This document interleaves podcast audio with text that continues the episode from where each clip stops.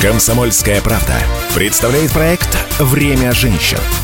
Программа об успешных, сильных и независимых – Здравствуйте, друзья! С вами Анжелика Сулхаева. Это «Время женщин» на радио «Комсомольская правда». И я продолжаю знакомить вас с историями женщин, которые добились успеха в самых разных отраслях и сами же привели к успеху те проекты и компании, которыми они занимаются. Сегодня у нас в гостях в прямом смысле слова женщина при деньгах, Внимание!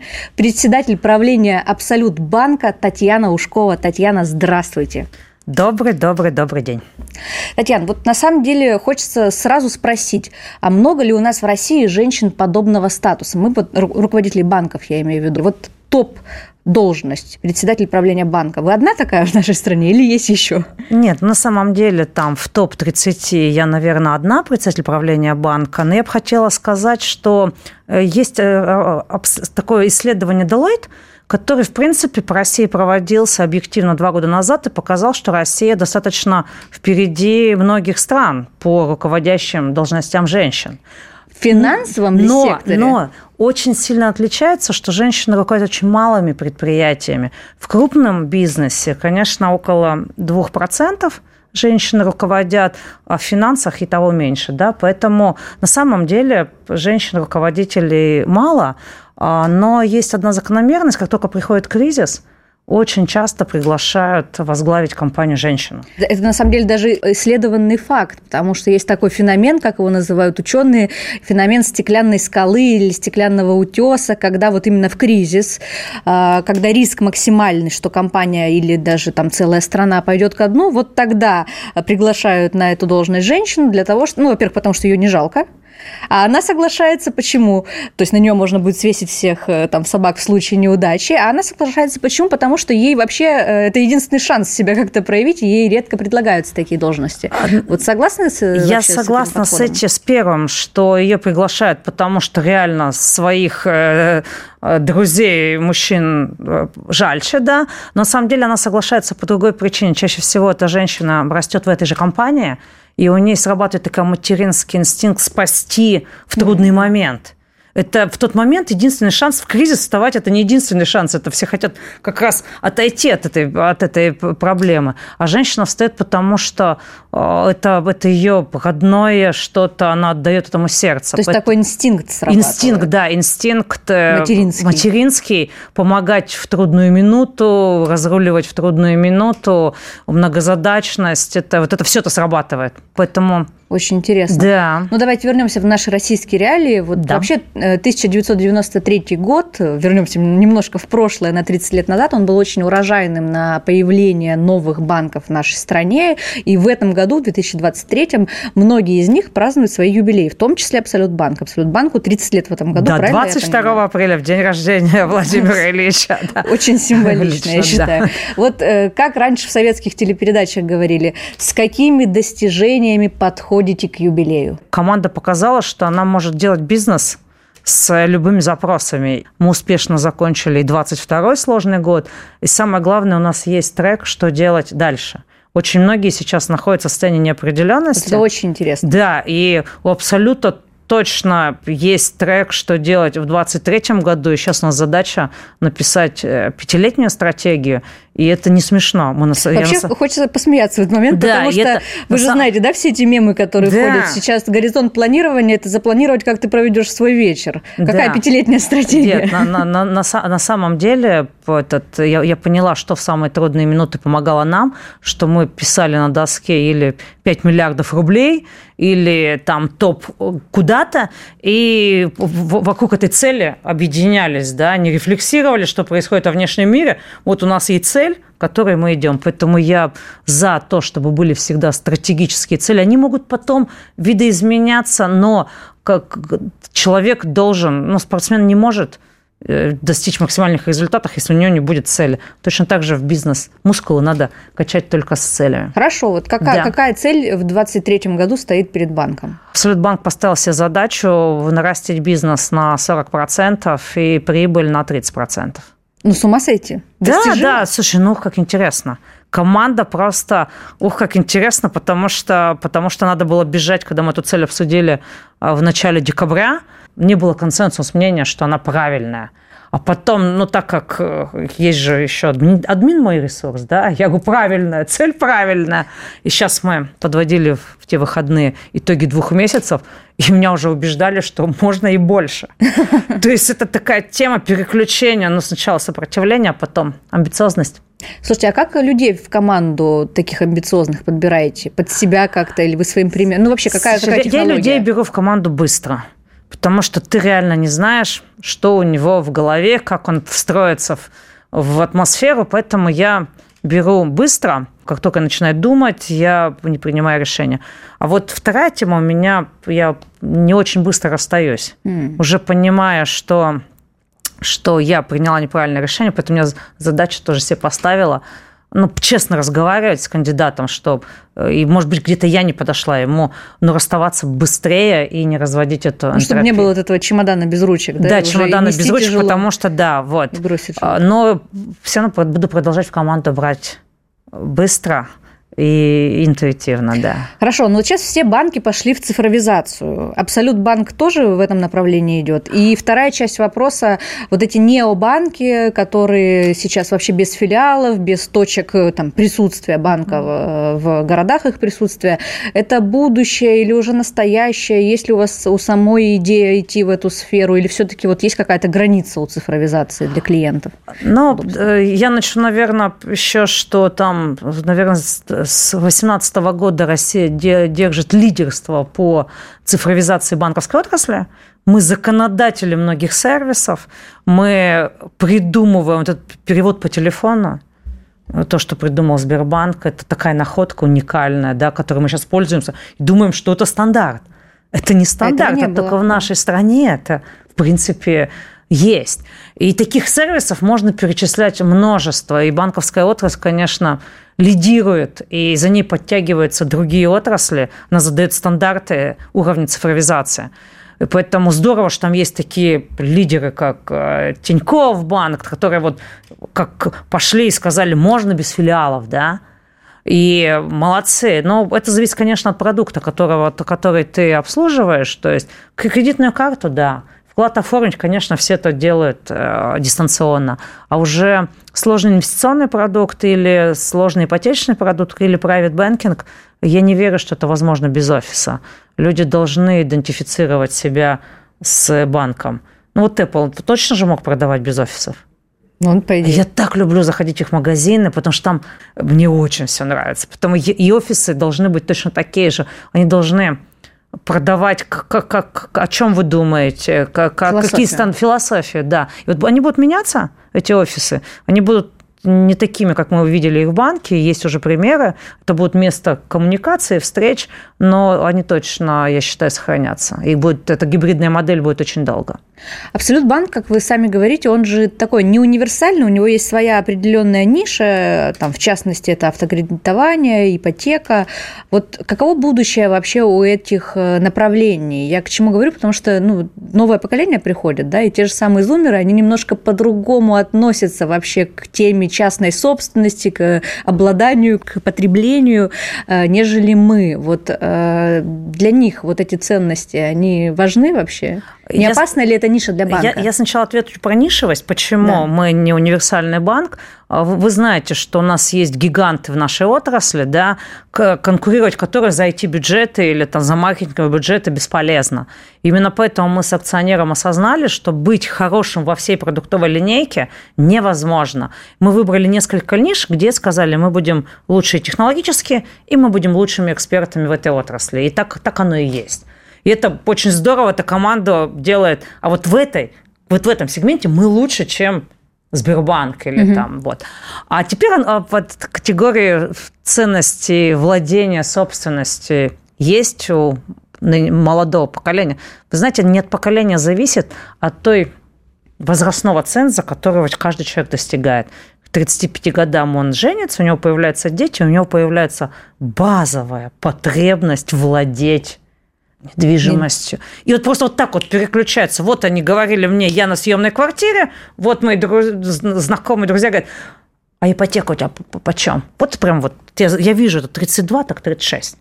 Ты становишься прям серьезным, И у тебя, оказывается, в ценностях тебя будут мерить, имеешь ли ты собственную квартиру, где живет твоя семья, на какой машине ты припарковался. И это вот, и вот пока у нас статус человека определяется этими вещами, и никуда то не уходит. Вот просто вот, вот те же самые люди, которые мне говорили, никогда Владение – это проблема. Это все обязывает, да. привязывает тебя Потом к месту. Потом жена переобует, родители переобуют, и, и, и друзья переобуют, и, и, и все к 37 имеют вот они, вот оно Кредит... давление общества на свободных, Этот социальный независимых людей. Во всем мире он пока, он пока нигде не перепрыгнут. Все-таки человек меряется пока вот этими двумя. Ну, это же базовый инстинкт безопасности. Да, правильно? да, да, да. На что ты, деле. что ты, ты, ты, тебя не выгонят арендодатель, что ты сможешь добраться, если там в пандемии в безопасность своей машине не поедешь на общественный паст. Да, Поэтому Хорошо. пока я не вижу этим отраслям, они пока растут Никакой от года угрозы. в год, да, пока только цена увеличивается, владение, а не желание. Я напомню, что в студии Анжелика Сулхаева это «Время женщин» на радио «Комсомольская правда». И у нас в гостях председатель правления «Абсолют банка» Татьяна Ушкова. Мы вернемся буквально через минуту и продолжим говорить о том, как строить карьеру, добиваться успеха и быть счастливым человеком. «Комсомольская правда» представляет проект «Время женщин». Программа об успешных, сильных и независимых – и снова здравствуйте, дорогие друзья. В студии Анжелика Сулхаева. Это программа «Время женщин» на радио «Комсомольская правда». И у нас в гостях сегодня председатель правления «Абсолют банка» Татьяна Ушкова. И мы продолжаем разговор на тему того, как женщинам в нашей стране строить карьеру, добиваться успеха и зарабатывать больше, не стесняясь говорить с работодателем о своем доходе. Вы как-то упоминали, что одна из главных ошибок э, женщин в карьере, вот то, что мешает нам выходить на э, равный уровень заработных плат с мужчинами, я напомню, что в нашей стране разрыв между заработными платами женщин и мужчин на примерно равных позициях с равнозначным опытом и бэкграундом составляет порядка 28%. 20%, Там много. Да. А, вот, собственно, основная проблема это в том, что женщины стесняются называть себе цену и вообще претендовать на большее. То есть, или просто даже не знают, а сколько они могут зарабатывать. И в целом на собеседовании часто как раз-таки вот э, соискатели мужчины, соискатели женщины, женщины как раз-таки на 30% ниже и сами заявляют э, свою, так скажем, стоимость. Во-первых, мне самой было очень долго тяжело говорить о своем доходе. Я прямо не справлялась. И поэтому я пошла бизнес-тренеру с, прям с запросом. Вот я не могу говорить о своем доходе. И там обыкновенная совершенно категория. Посмотри на рынке, сколько это стоит, прибав 20% и проговори с братом, с мужем, ну, которые могут тебе вернуть, что ты сейчас э, этот, неубедительно, ты сейчас извиняешься. Вот, и несколько таких встреч проговори, и это прям действенно. Поэтому у меня сейчас алгоритм всем девушкам, я провожу очень много собеседований, 80% на вопрос ожидаемый доход говорят ниже, чем рынок, вот. Поэтому у меня один совет. Называть всегда выше, чем рынок, потому что HR все равно знает, сколько он заплатит эту позицию, и вам больше не предложат. Вот поверьте, но работодатель знает, сколько позиция стоит. Если вы называете ниже, мы с удовольствием соглашаемся. Если вы назовете больше, мы, мы вас подровняем. То есть вот, поэтому первая тема называть плюс 10-15% к рынку, а для этого надо посмотреть рынок. Второй, потренироваться с тремя людьми, говорить о своем доходе, и всегда, третье, ух ты, как интересно, поиспользовать это опыт, сходить на какое-нибудь собеседование, не очень важно, куда вы не ходите, чтобы в реальной Потренироваться. Потренироваться. Прям тренировка снимает. Через три раза я в своем доходе совершенно... И главное, все нормально воспринимать, когда человек говорит о доходе. Это нормально. Бизнес э, требовань. Ты должен уметь коммуницировать о своем доходе. Женщины просто вот... Женщины Мужчины вот так вот называют. Зарплату в два раза выше, даже не дрогнув. Женщины занижают. Почему? Почему так происходит? Не знаете? Нас же учат быть хорошими девочками. Нас же учат, вы должны что делать? Ну, как бы гасить конфликты. Нас же учат это с детства. Мальчики, вы должны пробивать, вы должны зарабатывать. А девочкам говорят, что? Вы должны быть женами прекрасными, вы должны быть коммуникаторами прекрасными, вы должны быть красивыми, нам же так говорят. Поэтому это, это базовое нас не учили с детства. Просто нас не учат.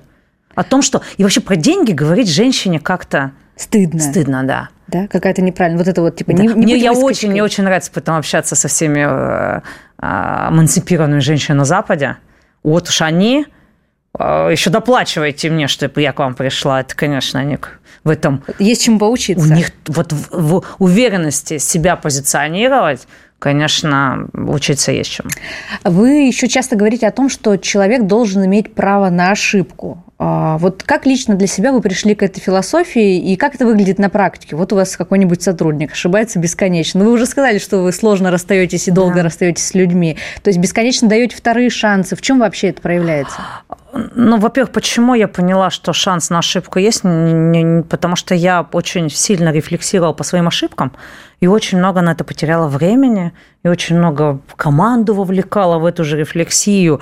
А, вот. И потом нашла инструмент, который в agile, который для меня был открытие, как делать ретроанализ. Mm. То есть я всегда ошибку – это самобичевание, а в ретроанализ это просто все говорят, что свое мнение, почему мы в эту ситуацию попали, и договариваются в следующий раз так себя не вести или так, такие решения не принимать. То есть выносить какие-то выводы? Выводы, да. И после этого у меня есть алгоритм, как человек ошибается. Во-первых, признал он ошибку или нет. Потому что если не признал, это вот он ее исправлять не будет. Второе, разобрать с командой открыто, почему мы попали, какие мои действия, бездействия привели, какие э, я не увидел риски. И написать список, в следующий проект мы это не берем. И когда ты это делаешь, ты реально становишься очень прокачанным. Это работает, да? Это ретроанализ работает, он не разрушительный, он созидательный. Во-первых, все высказываются – что, ну, как бы, ну, как бы свое мнение, почему он оказался. Ты, может быть, даже говоришь, «А я даже это и не знал, ты знала, я не знал, давай в следующий раз пораньше это обменяемся. И там, там все должны высказаться в команде.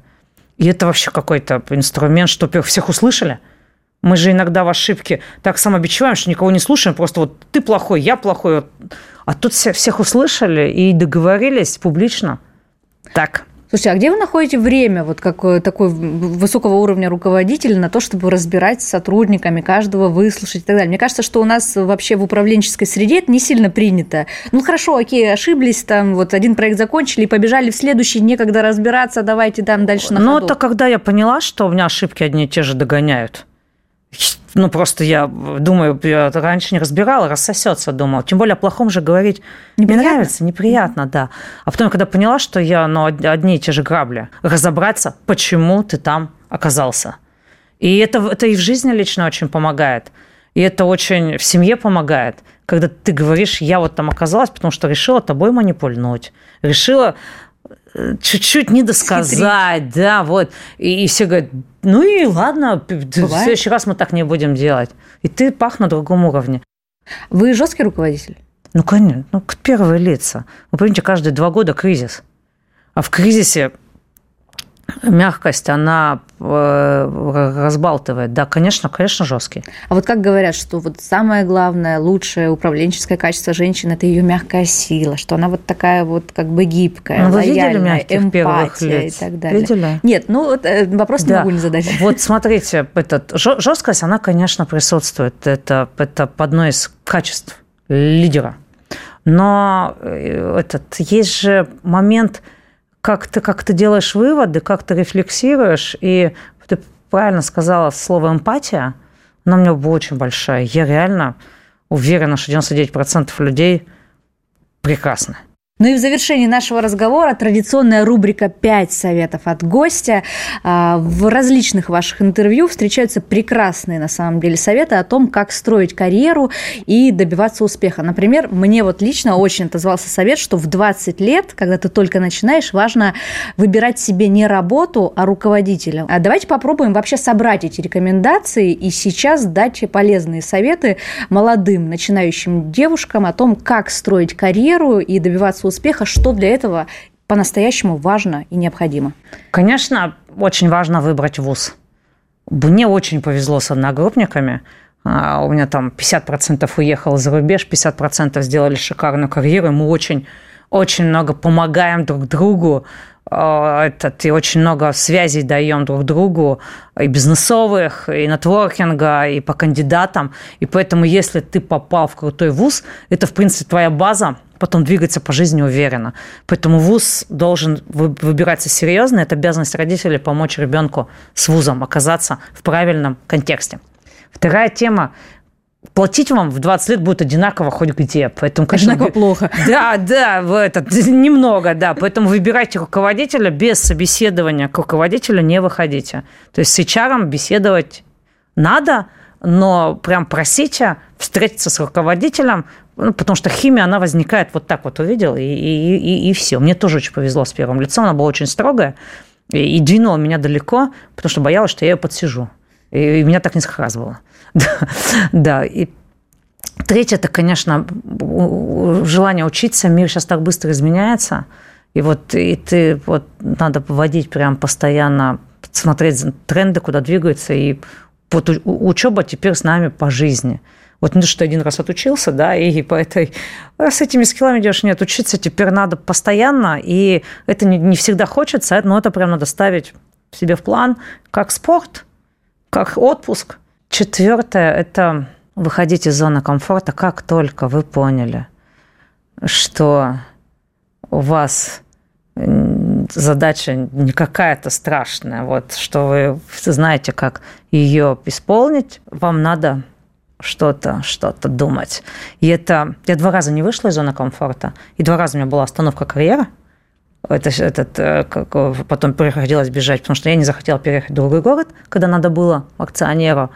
И второй раз я не возгла... ну, попросили меня возглавить сложный блок, я сказала, да, Поэтому, и это очень важно, потому что в следующий раз я поступала по-другому, и это, конечно, была потом эмпатия и поддержка в сто раз кратней. И пятое, чему я позднее пришла, если вы поймете, это, конечно, делать хорошие дела. Сейчас можно быть волонтерить, можно сдать кровь. Если вы научитесь вот эту свою энергию правильно тоже запускать. Это будет очень круто. Я, я позднее пришла, после 30 лет, но я просто видела, сколько, сколько раз возвращается все это. Прям в десятки. Ты вроде отдал чуть-чуть, потом не понимаешь, откуда у тебя эта манна небесная свалилась. Это все карма, карма, карма-йога работает. Спасибо большое за прекрасный совет и еще более прекрасный жизнеутверждающий разговор. Это было «Время женщин» на радио «Комсомольская правда». Слушайте нас по воскресеньям в 12.00. «Время женщин» на радио «Комсомольская правда».